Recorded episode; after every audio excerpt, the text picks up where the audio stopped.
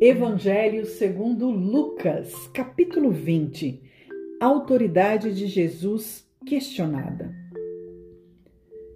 E aconteceu num daqueles dias que, estando ele ensinando o povo no templo e anunciando o evangelho, sobrevieram os principais sacerdotes e os escribas com os anciãos e falaram-lhe, dizendo: Dize-nos com que autoridade fazes estas coisas?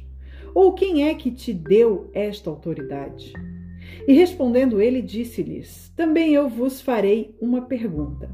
Dizei-me, pois, o batismo de João era do céu ou dos homens? E eles arrazoavam entre si, dizendo: Se dissermos do céu, ele nos dirá: Então por que não crestes? E se dissermos dos homens, todo o povo nos apedrejará, pois tem por certo que João era profeta. E responderam que não sabiam de onde era. E Jesus lhes disse: Tampouco vos direi com que autoridade faço isto. Parábola dos vinhateiros.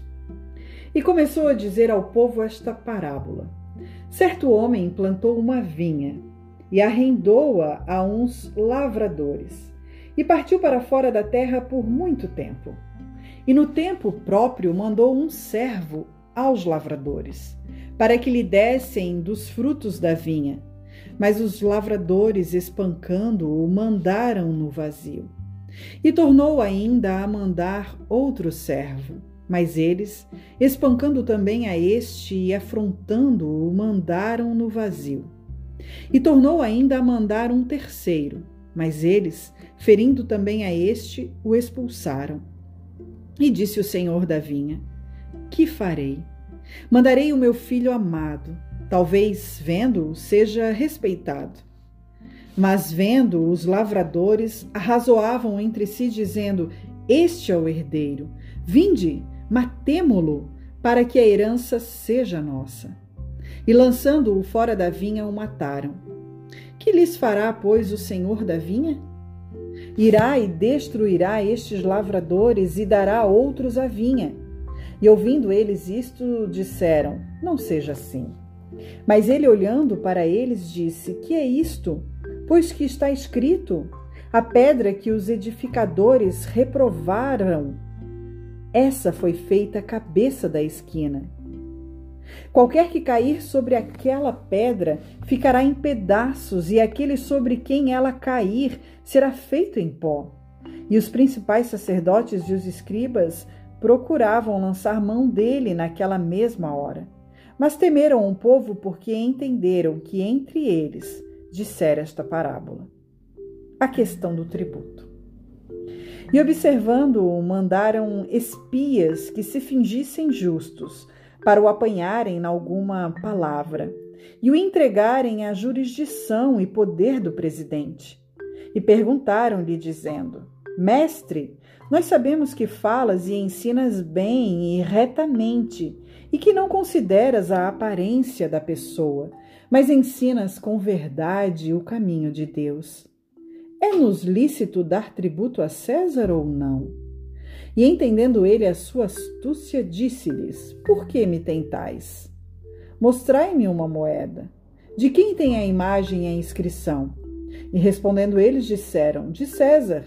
Disse-lhes então: Dai, pois, a César o que é de César, e a Deus o que é de Deus. E não puderam apanhá-lo em palavra alguma diante do povo, e maravilhados da sua resposta, calaram-se os saduceus e a ressurreição. E chegando-se alguns dos saduceus que diziam não haver ressurreição, perguntaram-lhe, dizendo: Mestre, Moisés nos deixou escrito que se o irmão de algum falecer, tendo mulher, e não deixar filhos, o irmão dele tome a mulher e suscite posteridade a seu irmão. Houve, pois, sete irmãos, e o primeiro tomou mulher e morreu sem filhos. E tomando-a o segundo por mulher, e ele morreu sem filhos. E tomou o terceiro, e igualmente também os sete. E morreram e não deixaram filhos.